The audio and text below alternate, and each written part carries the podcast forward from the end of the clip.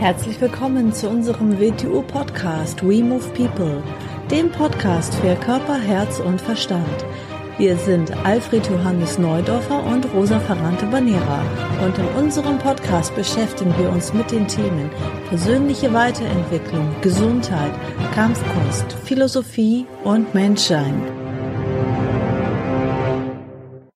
Es ist ein Werkzeug, um dich aus einem Gefängnis, in dem du drinnen sitzt, zu befreien. Wo du auch drinnen sitzt. Zuerst musst du ja mal in die Welt hineinwachsen. Und dann musst du aus der Welt herauswachsen. Aus dem Grund ein Erwachsener ist, er sollte ja einer sein, der zuerst musst du in die Welt hineinsozialisiert werden und dann musst du wieder einen Weg herausfinden und dabei verstehst du, wie die Welt dann ist. Es im alten Sinne ein erwachsener Mensch. Er ist herausgewachsen. Aus was? Das heißt nicht, dass es Sozialisierung aufgibt, das ist nicht gesagt. Aber er ist nicht ausgeliefert. Er versteht, was sinnvoll ist davon, was nicht. Er versteht, was da ist, aber er selbst ist nur, für ihn ist es ein Werkzeug geworden. Er ist nicht darin gefangen. Er kriegt eine eigene Einsicht über das Leben, seine Einsicht. Jeder von uns ist ein eigenes, individuelles Fenster in dieses Universum. Wo das Universum, um so ein Bild zu beschreiben, Information und Erfahrung über sich selber einsammelt. Wenn alle das Gleiche konditioniert sind und nur durch das Gleiche abliefern, das kann nicht der Sinn sein. Dann braucht man nicht so viele Fenster. Und Wing Chun ist super, um sich immer wieder aus dem zu befreien und beweglich zu machen. Das ist ein Synonym für Taoismus, für Beweglichkeit. Denn bist du nicht beweglich genug, wie willst du dich der Wirklichkeit, wie willst du mit der Wirklichkeit umgehen? Wie willst du dich der permanenten Veränderung anpassen? Nicht in dem Sinn, dass du konform läufst, sondern wie willst du dich in einer Bewegung, wie willst du die benutzen, um in die Zukunft zu fließen, ohne da gegen die Wand zu knallen. Und Kampfkunst wie bei Tubington ist so das kleinste Experimentierfeld, wo man das üben kann, weil da kann man sich am wenigsten vormachen. Wenn man darüber redet, kann man sich so viel vormachen, weil sich die Menschen alles vormachen, was sie in der Lage sind, was sie könnten, was, die, was, was ist. Da, wenn einer dagegen drückt, drückt er dagegen, ob er es wahrhaben will oder nicht kann er sehr leicht verstehen. Beginnt das selber zu spüren. Dann weiß er, wie er mit Kräften umgeht. Und dann weiß er, wenn er bereit ist zu akzeptieren, dass das nicht sehr sinnvoll ist. Wenn der andere nicht so mit dieser Kraft umgeht.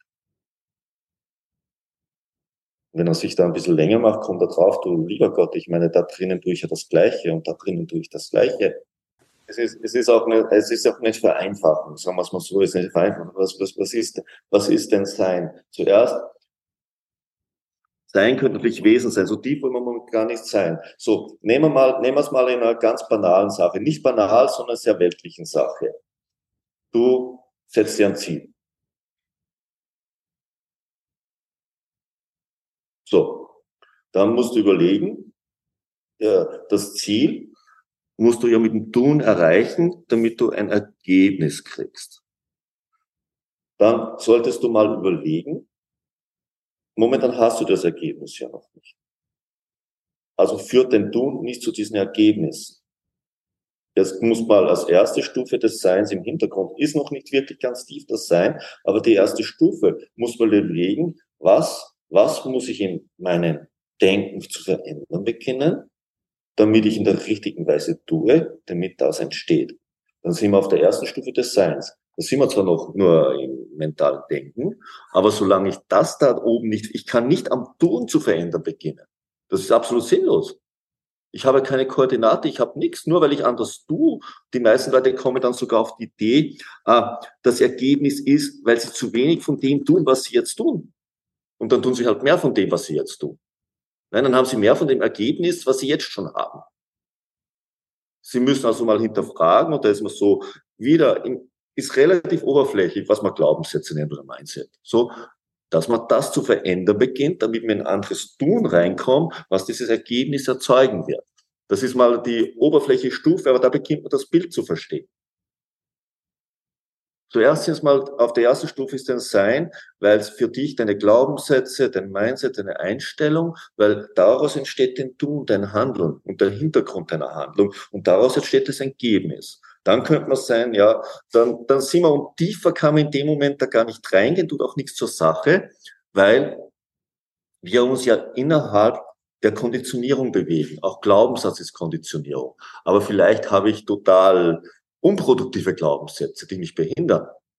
Dann sollte ich mir bessere zuerst mal zulegen. Und auf die Art verändere ich mal das Sein unter Anführungszeichen, damit ich wenigstens mit dem Besseren in das Richtige tun können, um mal die Ergebnisse zu haben, die positiv für mein Leben sind. So, dann muss man mal überlegen, in welchen Bereichen, dann sind wir in den Bereichen, wo sich, da bin ich beim, wo ich vorhin gesagt habe, 80 Prozent der Lebenszeit lernst du das Lernen. Du lernst nicht, du lernst das Lernen. Wieso lernst du nicht? Noch nicht. Weil du dich innerhalb der Konditionierung bewegst. Und innerhalb der Konditionierung, das ist nicht Lernen. Das ist bewegt werden durch Reizauslösung. So. Und wenn ich hinter die Glaubenssätze treten will, muss mir klar sein, wo reagiere ich überhaupt konditioniert? Das ist meine Meinung. Ah, ist deine Meinung. Interessant. Wo kommt sie denn her? Und weshalb ist es deine Meinung? Wo hast du deine Meinung her? Ja, aber das ist, wir haben 10.000 andere und die sagen das auch das Richtige. Ah, da kommt deine Meinung. Ob das stimmt oder nicht, tut gar nichts zur Sache. Aber du beginnst dich mit etwas zu identifizieren und beginnst es zu vertreten. Das ist konditioniert. Hat nichts mit dir zu tun. Und es gibt mentale Konditionierung, es gibt emotionale Konditionierung. In beiden Fällen sind wir in Konditionierungsmuster drin. Man kann, da kommt ein dritter Aspekt dazu. Aus dem Grund, das sind die zwei Begriffe, mit denen man sich zuerst mal, ist zwar ganz, ganz unangenehm, weil man ganz, ganz unangenehme Einsichten über sich selber kriegt. Das ist Aufmerksamkeit und das ist Konditionierung. Denn solange man Aufmerksamkeit nicht versteht, hat man noch ein viel größeres Problem. Wir Menschen brauchen drei Arten von Nahrungen. Mal ganz grob gesagt, wir brauchen natürlich Essen und Trinken.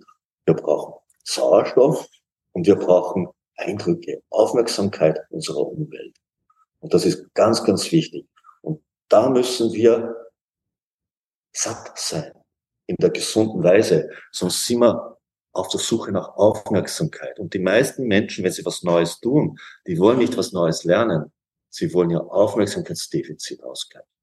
Die Menschen gehen in Beziehungen aus diesem Grund. Die Menschen, die Menschen laufen in Fallen rein. Sie kaufen sich Dinge ein, weil sie Aufmerksamkeit kriegen oder glauben, wenn sie das dann haben, was sie eh nicht leisten können, dann wird ihnen das, dann wird ihnen positive Aufmerksamkeit geschenkt. Und wenn du in dem Desaster drinnen bist, wenn dir das nicht klar ist, dann bist du auf der Suche nach Aufmerksamkeit, nicht um zu lernen. Ja, Alexander? Da habe ich eine kurze Zwischenfrage, weil ich das jetzt auch im Podcast schon öfter gehört habe. Kann ich mir die Aufmerksamkeit selbst schenken? Werde ich davon satt? Nein. Nein, okay. Nein, dann wirst du ein Egoist. Wo kriegt man Gesundheit? Aus dem Grund ist ja Gemeinschaft, Freundschaft, Beziehung so wichtig. Was macht eine richtige Beziehung aus? Dort ist Aufmerksamkeit kein Geschäft. Dort ist es kein Deal. Sonst beginnst du Aufmerksamkeit zuzukaufen. Ist auch okay, dann hast du eine Zweckgemeinschaft, aber nicht eine Beziehung. Kein Problem. Wenn es dir bewusst ist. Wenn es dir nicht bewusst ist, ist es ein Problem auf Dauer gesehen. Weil du hältst etwas für etwas, was es nicht ist. Ich meinte so in die Richtung, wenn ich jetzt anfange, mit mir selbst zu arbeiten, ist ja das auch eine gewisse Aufmerksamkeit, die ich mir selber schenke, ja, weil davor bin ich im Alltag unterwegs. Äh, da müssen wir über den Begriff Aufmerksamkeit kurz reden. Für mich ist Aufmerksamkeit ein bisschen mehr als der psychologische Aspekt von Aufmerksamkeit. Aufmerksamkeit ist für mich, äh, weiß man inzwischen auch, man weiß inzwischen, dass, dass, dass wir in der Gehirnforschung Sender sind. Unsere Herzen kommunizieren mit den Herzen der anderen. Energie, weiß man schon aus der Herzforschung. Ja, habe ich auch gehört, ja. Und darum geht es. Es geht um diese energetischen Vorgänge dahinter. Das meine ich. Und das müssen wir. Wir, wir Menschen, wir Menschen, wir sind zwar unglaublich individuell, aber in dieser Individualität brauchen wir die anderen, damit wir sie uns erarbeiten. Und wir brauchen sie, und wir brauchen, deshalb muss man unterscheiden, was heute kaum mehr unterschieden wird, Kollektiv und Gemeinschaft. Ein Kollektiv, in einer Kollektiv, ein Kollektiv existiert aus Experten, die austauschbar sind. Ein Ameisenstaat, ein Binnenstaat, eine Gemeinschaft nicht. Eine Gemeinschaft existiert aus selbstständigen Individuen, die ihre Potenziale entwickeln und gemeinsam zur Entfaltung bringen mit den Stärken der anderen. Das ist ganz eine andere Geschichte. Politik tendiert zum Kollektiv. Das ist das Problem der Politik. Die meisten Religionen heutzutage sind Kollektive, sind keine Religionen. Aus dem Gemeinschaft ist was sehr Individuelles. Im Alten sind war die Familie eine Gemeinschaft. Im Alten sind Freundschaft ist Gemeinschaft. Ein Freund ist kein Bekannter. Wir unterscheiden die Leute ja heute nicht mehr. Ah, den kennen Sie, mit dem gehen Sie ja was trinken. Das ist Ihr Freund. Nein, das ist ein Bekannter. Freundschaft ist ein anderes Konzept. Und man muss zuerst mal seine Aufmerksamkeit in Ordnung bringen.